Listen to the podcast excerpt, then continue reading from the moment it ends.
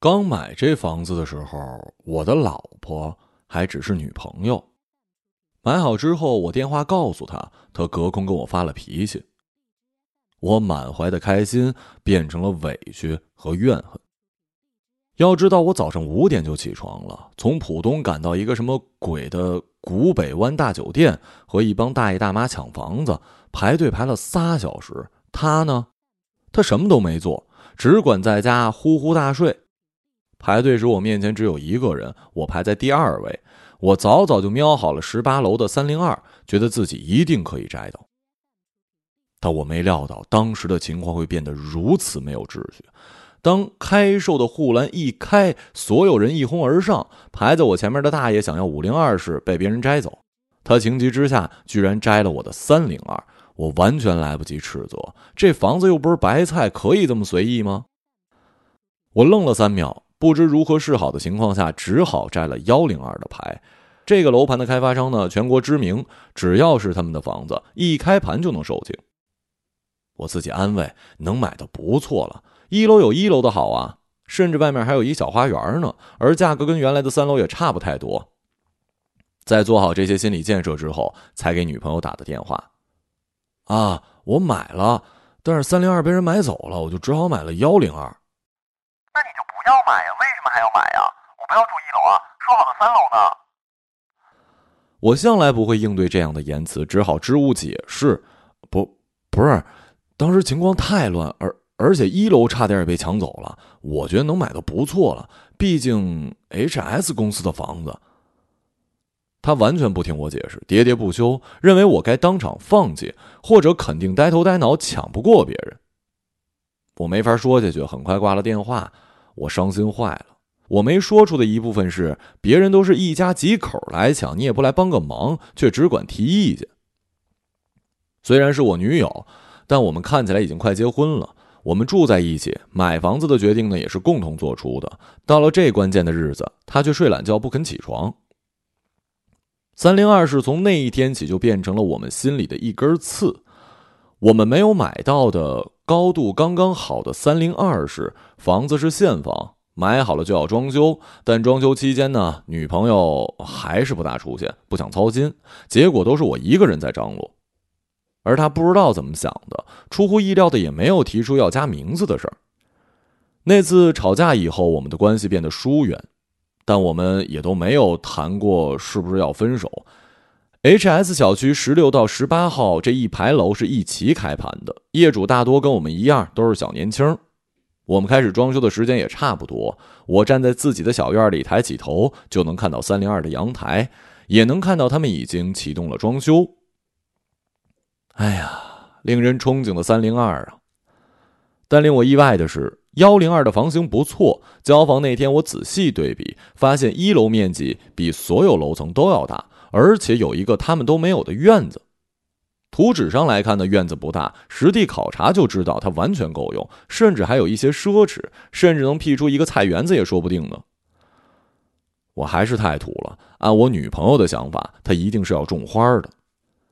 装修队入场那天，我房前屋后跟着转悠，交代一切清楚，站在厨房发愣。过了好一会儿，装修队的老板在院子里叫我，他姓严，据说一期房子很多都是他装的。他有一点巴结，但一口安徽话很有特色，隔再远也能一下子听出是他。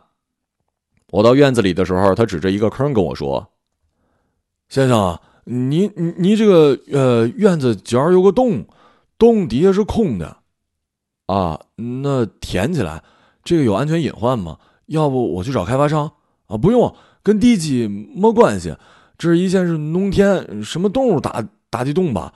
我看了还挺深，你要愿意呢，我可以帮你做一个地下储藏室。这能行吗？能行能行，我们帮你做吧。那别人家有这么做的吗？没有啊，我做了这么多家，没有人做过这个。但他们也没你这个机会啊！我是觉得呢，这个洞填起来太可惜了，也不知道什么动物打的，打的还挺像样子的。和小严说话太累了，我确认了以后就赶快离开，但觉得这个洞挺好玩，就又打电话告诉了女友。我们一楼的院子有一地洞，可以做成一个储藏室，比三零二好多了。那有什么稀奇的呀？三零二采光肯定比我们好。我不知道该说什么，只好又把电话给挂了。严氏装修队的水平还是挺不错的，中途几次过去都看到他们细致的在地下储藏室帮我做防水。最后交房验收的时候，我还叫了一个监理来挑毛病，竟什么都没挑出来。可以说是顺顺利利的金牌交付质量。至于那个洞嘛，现在变成了院子角上的一个带锁的盖子，盖子打开可以顺着楼梯走下去。下面接了电源，有灯泡的插座，还有通风跟排水，是一个四四方方的小空间，大约有十平，就是层高低了点，只有两米。但我已经很满意了。女朋友还是跟我一起从租的房子里搬进了新屋。她虽然挑剔，但看着装修好的房子，居然再没有什么微词了。本来就是嘛，多好的房子呀，谁看了心里不喜欢呀？他果然一来就站在院子里说要种花，兴高采烈。我陪着笑，满口答应。但是女朋友不喜欢这地下室，她觉得空气不好，压抑。如果没记错的话，她就在搬家来的时候看了一眼，之后就再也不肯下来。于是这里就成了我的专属空间了。我在这儿放了一折叠椅子、落地灯，椅子上摆了一靠垫儿。家里的桌子放不进来，我就又买了一个小圆台面，架在高凳子上当桌子。我幻想着夏天的时候呢，可以把台面收起来，挨墙铺一席子，卧地而卧。哦，对了，我还弄了一个小的吸尘器放在这儿，没事儿打扫打扫卫生，把这里收拾得一尘不染。剩下的空间里堆了一些家里不常用的杂物，什么旧电扇呐、旧书啊、朋友们过节送来的礼物之类的。虽然有点挤，但我得说，比起我们自己本来的房子，我更喜欢这个地下室。我是从小地方来上海的，买这房子更像是一种家庭投资，所以它对我本身的需求而言还是太大了。即使加了我女朋友进来，也还是大。我总觉得这套房子太空旷。坐在里面呢，心神不宁，而这种心神不宁的感觉，在我进入地下室的时候就会消失了。因此，只要一有机会，我就搬着笔记本电脑下来。我喜欢在地下室待着的另一个原因，就是女朋友来了之后从来不进来。搬进新家不久，我们就遵从双方父母的嘱托去领证结婚。那天起，她就正式的成为了我的老婆。我老婆热衷于入侵我所在的任何一个空间。本来两室一厅的房子挺大，我想找一独处的地方也挺容易。但我老婆不这么想啊，他开始把自己的东西塞得到处都是。我收拾衣服时呢，总能从我的袖筒里翻出他的袜子；我找书的时候，又总能从书架里找出他的头绳发卡。我的笔记本电脑背面总会出现莫名其妙的贴纸。我坐在小房间里安安静静看会儿书的时候，他隔五分钟唉声叹气在我面前经过一次。我歪在沙发上睡着，醒来呢，发现自己身上放了一个小熊或者是娃娃。我老婆只要在，这种奇奇怪怪的事情就会无休止的出现，让我无法专注在自己该做的事儿上。每当这种时候，我就会推开院子的门，从墙角的入口到地下室去。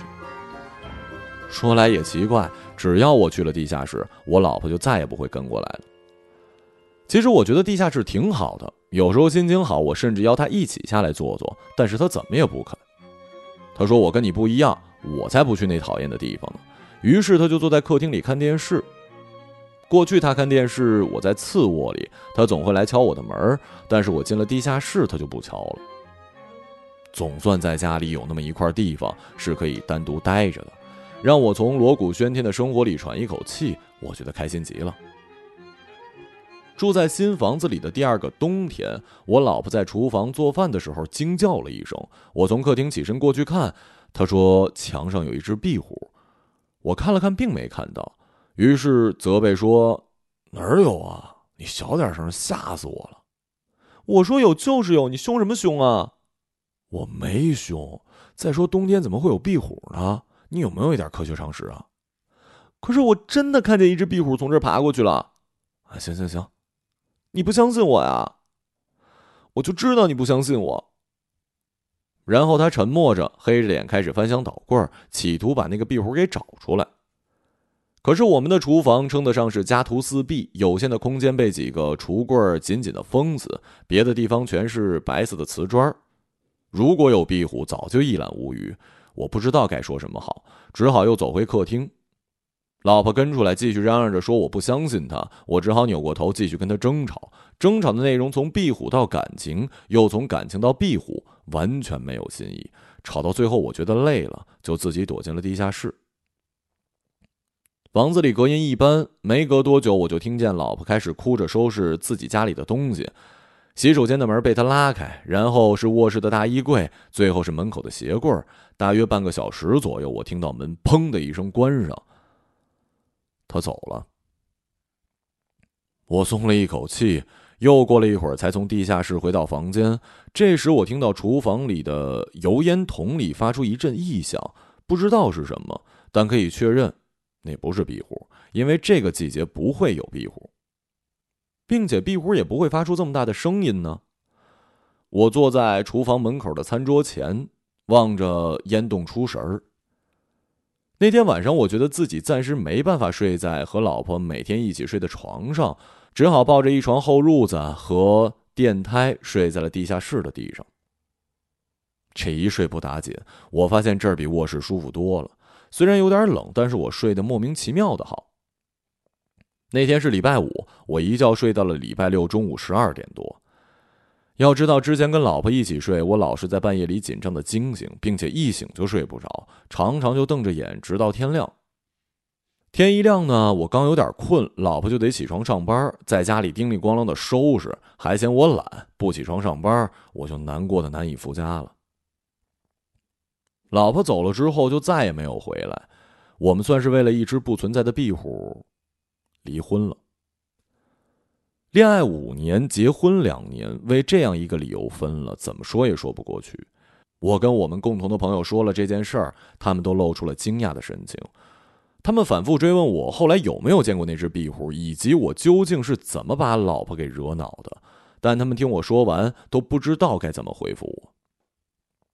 我后来回想了一下，我得说我的前妻，她是一个非常怪的人。他不只能在厨房看见壁虎，之前还看见过猫头鹰、菜花蛇大面积的棚顶漏水。但是这些东西其实都是子虚乌有的，而且我怎么说，他也不愿意到我的地下室来玩。尽管他知道我有一间地下室，并且刚来的时候还下来过一次，他不肯听我的。却只会弄一些壁虎、花菜蛇这样的事儿出来。我知道他是想引起我的注意，可这样对我是没用的。在我的身上放小熊和娃娃，在我的电脑上贴可爱的贴纸，或者骗我说光洁明亮的厨房有一只壁虎、一条蛇，这都是没用的把戏。你们男人真的是很难搞啊！听我说这些的朋友也露出了迷惘的表情。她是我老婆的闺蜜。本来呢是想调和我们，现在她打算放弃了。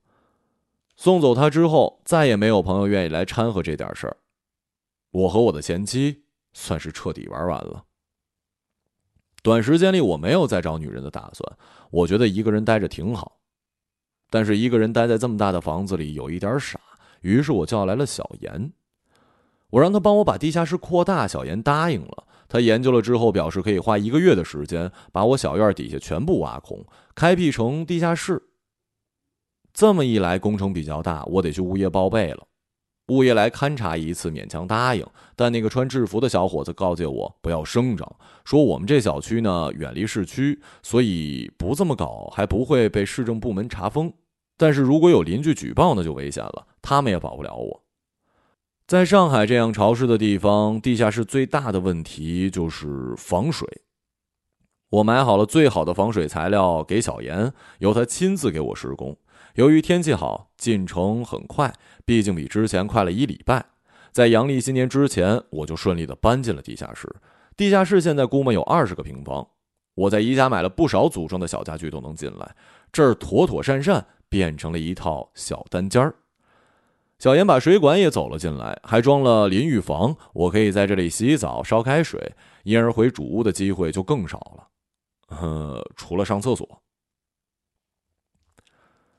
一个人的生活并不寂寞，反而多了很多的自由。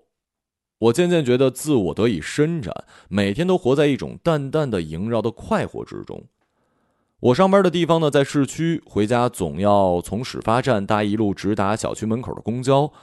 我们小区呢是这路公交车的底站，到站之前，车里剩下的基本都是小区的邻居。有一天我下班，我注意到有一胖子一直在车上打量我。我留神过这胖子，他经常出现，是从离小区不远的半路上来的，每次下车都跟在我身后。那是春末的时候。白昼开始变长，下车的时候还没有黑透。他跟在我身后，我也留心的观察他。结果我发现他是我隔壁十七号的幺零二邻居。果然，我转身时，他终于忍不住跟我打招呼，快步走上来。我警惕的看着他，他一开口，满嘴北方话：“哥们儿，你是十八号幺零二吧？”“是啊。”心想，上海人叫你都喊朋友，没有叫哥们儿的。这人肯定跟我一样是外来的。我你隔壁的，问你个事儿啊。啊，你说，你是不是挖了一地下室啊？呃，你有事儿啊？别担心，我也想整一个。我觉得你整的挺好，想问问你。哦，这样啊，不是要举报我，我就放心了。我点点头，把他请进家。胖子很客气的脱了鞋，我也没给他脱鞋。他穿了一白袜子，在我的地板上走，脚汗在地板上留了一串印子，像是狗。接着，他成了我前妻之外第一个进来地下室的人。他细心的看着我的布置，不断的发出感慨：“哎呦，我真不错呀，等于多了一个房子出来，太好了！我也得挖一个，你这花多少钱啊？”挖没多少钱，装修的时候给弄的，就是给工人加了点钱。另外就是防水比较花钱，嗯，总的我没算过，不到一万吧。你重新弄的话可能会贵点，应该也不会贵太多。啊，他点点头，仍然没有要走的意思。你要是要你要弄的话，我把装修队的电话给你。后来他拿着小严电话，千恩万谢，客气着出去。没多久，我就看到小严又在附近出现了，还笑嘻嘻的吧唧的跟我打招呼。而那胖子后来又来了一次，给我送来他老婆烤的饼干作为答谢。他告诉我他是东航的飞行员，时忙时闲，忙的时候呢天天天上飞，闲的时候天天窝在家里。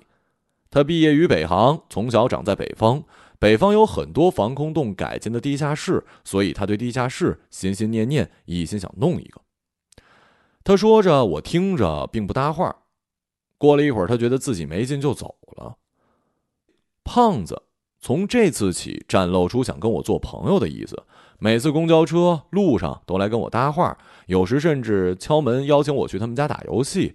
我懒洋洋的应付，但是没有主动找过他。就这么差不多过了半年的样子吧。一个周末，我在小区散步，突然发现我这排房子十六到十八号的每个一楼，包括我对门的幺零幺，都挖了地下室。接工程的肯定是小严，因为几家地下室的入口处的盖子都一模一样。这让我一下子站在路边笑了。也巧，听见我笑，胖子突然从院子里直起身原来他刚才一直低头摆弄一根水管。嘿，哥们儿，笑啥呢？呃，这几个地下室全是你介绍小严给他们挖的？是啊，他们看咱俩挖了，跟着风呗。你们可真够呛，要是被人举报了，我们得一起全给填了。不会，如果有咱俩挖地下室，反而讨厌。哎，现在每个一楼都有，就法不责众了呗。哎，我有个想法啊。什么想法啊？咱把地下室连起来呗，就咱几家商量一下，开个门，相互可以串门啥的。为什么呀？你是一个人吧？没媳妇儿啊？我媳妇儿从来不下来，嫌吵。我本来想弄个影音室，让她一起看片儿，结果她腿有风湿，下来腿疼，看一次就不看了。我寻思你们可以到我这儿玩。我想了想，也不知道为什么，大概是当天心情好，就答应了。我也是忽略了胖子的动员能力跟嘴皮子。我从来不知道一个飞行员的嘴皮子可以这么厉害，他竟然串联了十六到十八号，连我在内的六家一楼，说服我们全部把地下室打通，并规划了各家地下室的用途。六户人家全部是男人出面，我们一起在胖子的影音室碰了面幺六幺零幺买了一麻将桌，幺六幺零二买了一桌上足球台，幺七幺零幺买了一乒乓球台，幺七幺零二也就是胖子家仍旧做影音室，不过胖子去买了一个 PS 三，还可以打游戏。而我呢，为了交几个朋友，就把杂物都清走，买了书架、沙发，把我的藏书都搬下来，弄成一个阅览室的样子。幺八幺零幺，也就是我的对门，是一个我从来没见过的中年男子。要不是胖子，我甚至意识不到他住在我的对面。他是上海人，一副很讲究的样子，花了不少的钱跟功夫，把地下室弄成了 whisky 和雪茄吧。只要我们六个过去，所有酒跟雪茄都免费。每个房间之间的门都是通的，我们一般不锁，建了一专门的 QQ 群，在里面约着什么时候去哪边玩之类的。渐渐的，六个人混熟了。我了解到幺六幺零幺、幺六幺零二，还有我的对门幺八幺零幺，都是一个人住。幺六幺零幺是一个运动服装品牌的采购工厂，就在我们小区附近，所以就在这儿买了。幺六幺零二还在读大学，他是本地镇上的土著。H S 的楼房一开盘，他的父母就给他买了一套，是让他以后结婚用的。所以他这套房有时父母也会来住一住，给他带饭，帮他打扫卫生。他父母的老房子就在不远的镇上，他去那边时候也挺多。最后他就把他们家的大门钥匙留给了胖子。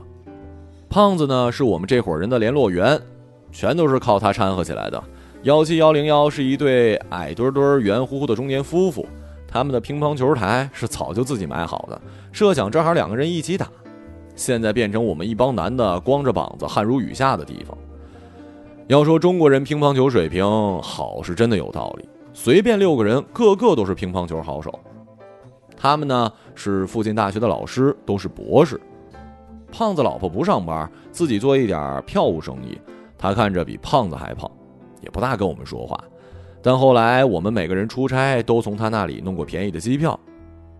幺八幺零幺的大叔开始很神秘，后来我们发现他是一个资深的股民，不上班。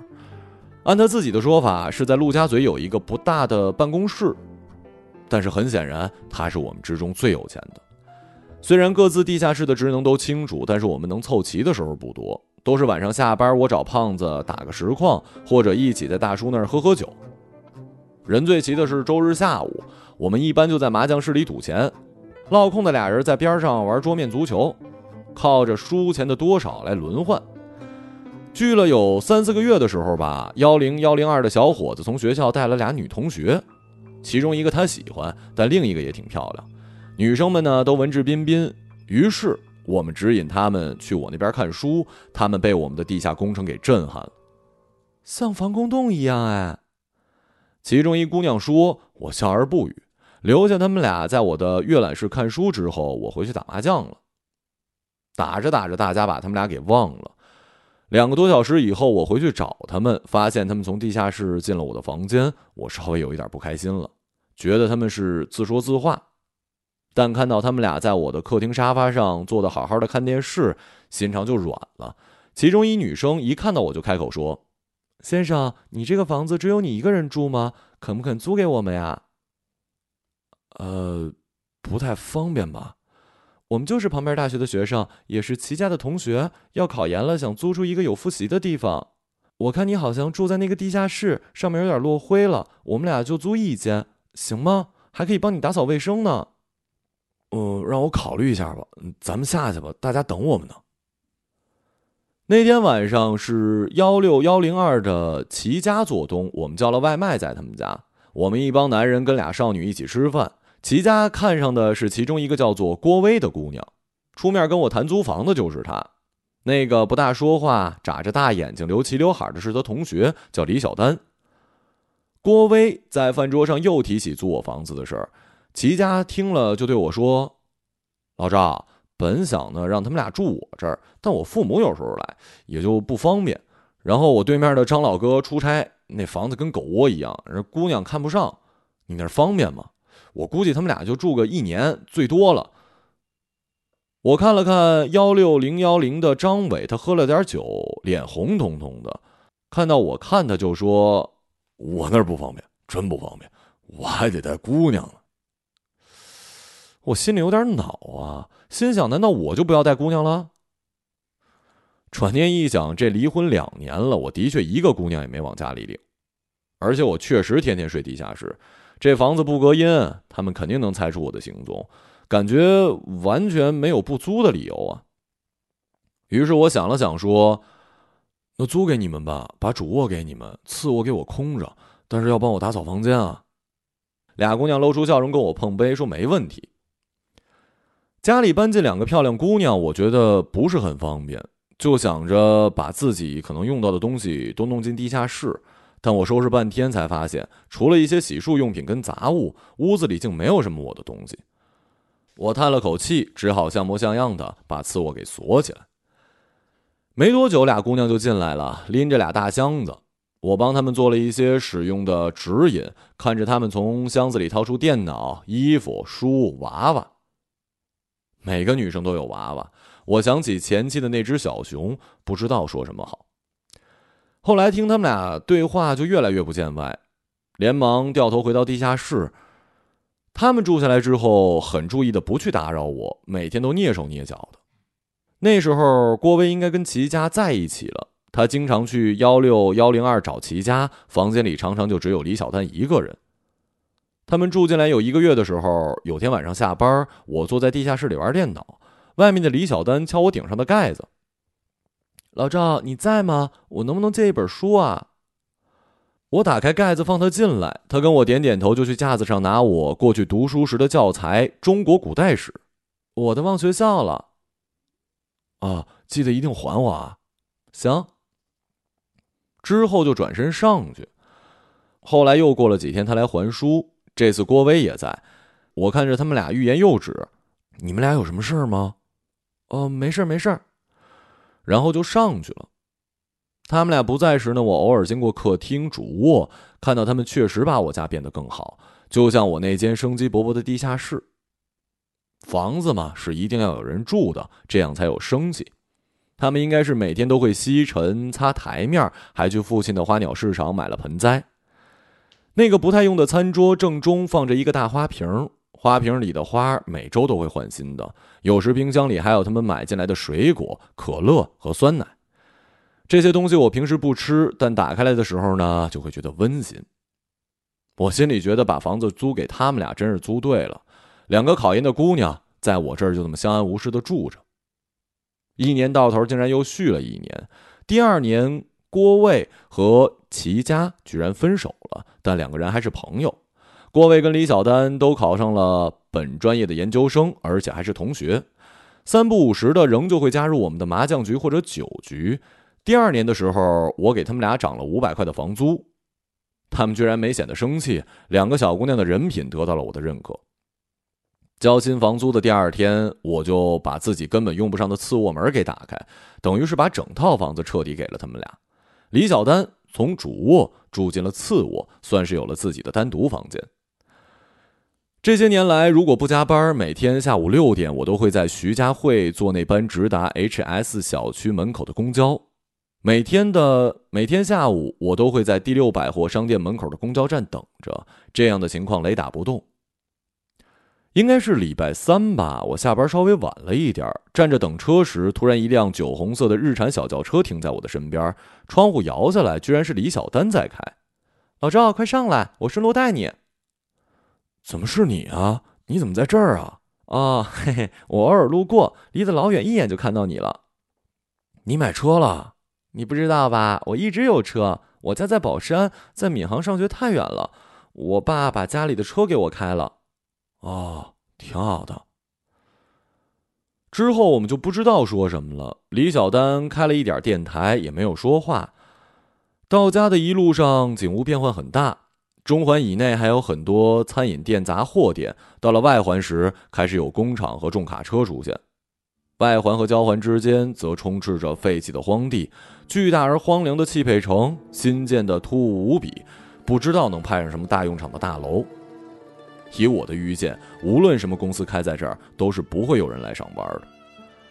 到了交环以外，路两边只剩下破旧的老居民区。偶尔出现灰头土脸的小镇，以及成片成片的农田。偶尔加班到深夜，我会偶尔打车经过这片区域，看到这些景物。但是今天因为身边有李小丹，竟然觉得这些重复的景物有了几分亲切。快到小区的时候，李小丹突然说：“老赵，前面有一片地方挺美的，我带你去看看吧。我感觉你也不大出来转悠。”啊，行啊。说完就任由李小丹开着车子掠过小区，继续朝前开。渐渐的，我发现这条路的尽头，所谓的尽头就是这条路的终点。这条在市区破破烂烂的路，在这里反而被修得特别好，双黄线、斑马线。路牌、红绿灯一应俱全，而且还都是崭新的。然而，最终被农田生生截断，像是一个突兀的休止符。农田和路面之间种了密密匝匝的灌木，挡住了视野。然后，路面上堆着落叶、菜叶和一些不明质地的垃圾。当然，也有修路剩下的黄沙和水泥块儿。我看着车灯扫过这些东西，认真的看着。由于路面很宽，而且三公里以内已经没有车辆，这里形成了一片寂静的空场。李小丹开着车缓缓在这空场里停下，就是这儿。啊，这儿好安静啊！是啊，每次累的时候、不开心的时候，我就自己开车到这儿停下来。这离市区远，也不像市区那么亮，所以顶上透过天窗能看见星星。不过现在冬天，田野里很安静。如果是夏天啊，外面的农田还会有蛤蟆叫呢。蛤蟆叫好听吗？没什么好听的，但我觉得开心。在上海找这样一个地方真不容易啊，老赵，在上海找一个你那样的地下室也不容易。啊，老赵，我早就想问你了。我和郭卫，我们一直弄不清楚你到底怎么回事。一开始我们俩觉得你有毛病的，但后来发现你不是，你人很好啊。我愕然地看着李小丹，他靠着主驾的靠背，并不看我，只是继续说：“你天天在地下室待着，一回来就待在里面。那么大房子，你从来不用。我们第一次来你地下室看书，之后上去找洗手间，发现你房间落了灰，就像没住人似的，我们吓了一跳。后来租了房子进来，发现怎么说呢？那感觉太奇怪了，就像我们俩是这房子的主人，你反而是我们的租客。”我们就觉得你肯定是自闭，或者是一怪叔叔，但是你没有啊，你太正常了。除了住在地下室这一点之外，我不知道说什么好。想了想，你不觉得我地下室装修的不错吗？而且我只有在这里才能睡得好。你隔壁那开飞机的胖子也这么说，但他应该也就偶尔去睡一下。估计天上飞多了，觉得地下睡得比较踏实。他有老婆的。你以为他老婆肯让他天天睡到地下室啊？我听着不知道说什么好。其实也没什么，你自己待着舒服就行。确实也没啥，我真的就是觉得地下室舒服，而且地下室的生活比地上丰富啊。到地上的时候要上班要见人，地下室后来打通了，有吃有喝有玩有朋友，我是夫复何求了。那你一辈子要待在地下室里啊？我看看他，觉得这小姑娘对于人世的道理的确似懂非懂，反而自以为很懂。为了不让她继续居高临下的评价我，我定了定神，拿出长者的气势，认真的跟她说道：“人如果能够一辈子待在地下室，那才是真正的幸福呢。而我所有的痛苦都在于我每天都得从地下室里出来，看到你们，看到你们在这里走来走去，还要跟你们说话，还要去上班。”你们想长期租我的房子，我没问题，多久都行。毕竟你们是齐家介绍的，他是我朋友，我可以租给你。但请你跟你的朋友对我客气一点，不要东想西想，对我的生活妄加揣测，说三道四。我也是有身份有地位的人，我有自己的想法，我也没有骚扰过你们。大家都是房东跟租客，井水不犯河水。李小丹从座椅上扭过头，瞪大眼睛。老赵，你说哪儿去了？我就是好奇。我不想再理他，打开门，大声说：“你要是想住呢，继续住；要是想搬走，随时搬。我是不收租给别人的。”说完，转身朝家的方向走去。这会儿四下什么都没有，只有李小丹的车亮着光，他还停在原地，没跟上来。四下都是旷野，风大极了，但是我挺开心的，一跳一跳的朝前走。我走得很快，应该不出十分钟就能到家了。地下室里电暖气早上没关，一定暖和极了。大叔酒柜里有酒，胖子买了新的 PS 四。哼，这日子有什么好说的呀？脑子坏掉的女大学生，爱去哪儿去哪儿，谁在乎啊？这是上海，房子什么时候筹过租啊？再说我什么时候想租了，都是他们神经病的要租。我从来都是对地面以上的世界毫无兴趣的，行吗？什么东西嘛，全部被洪水冲走我都不怕。我心里快活极了，明明没有喝酒，竟有一丝醉酒的感觉。我听到背后远处李小丹踩响了引擎，但是我没回头。我觉得自己浑身都在发亮。要真的论起来，不用说，你们才都是假的，疯的。哼，骗子们！我只有我才是真正的光，别想骗我了。这种世界有什么意思啊？我是不会上来，早就那么愉快的决定了。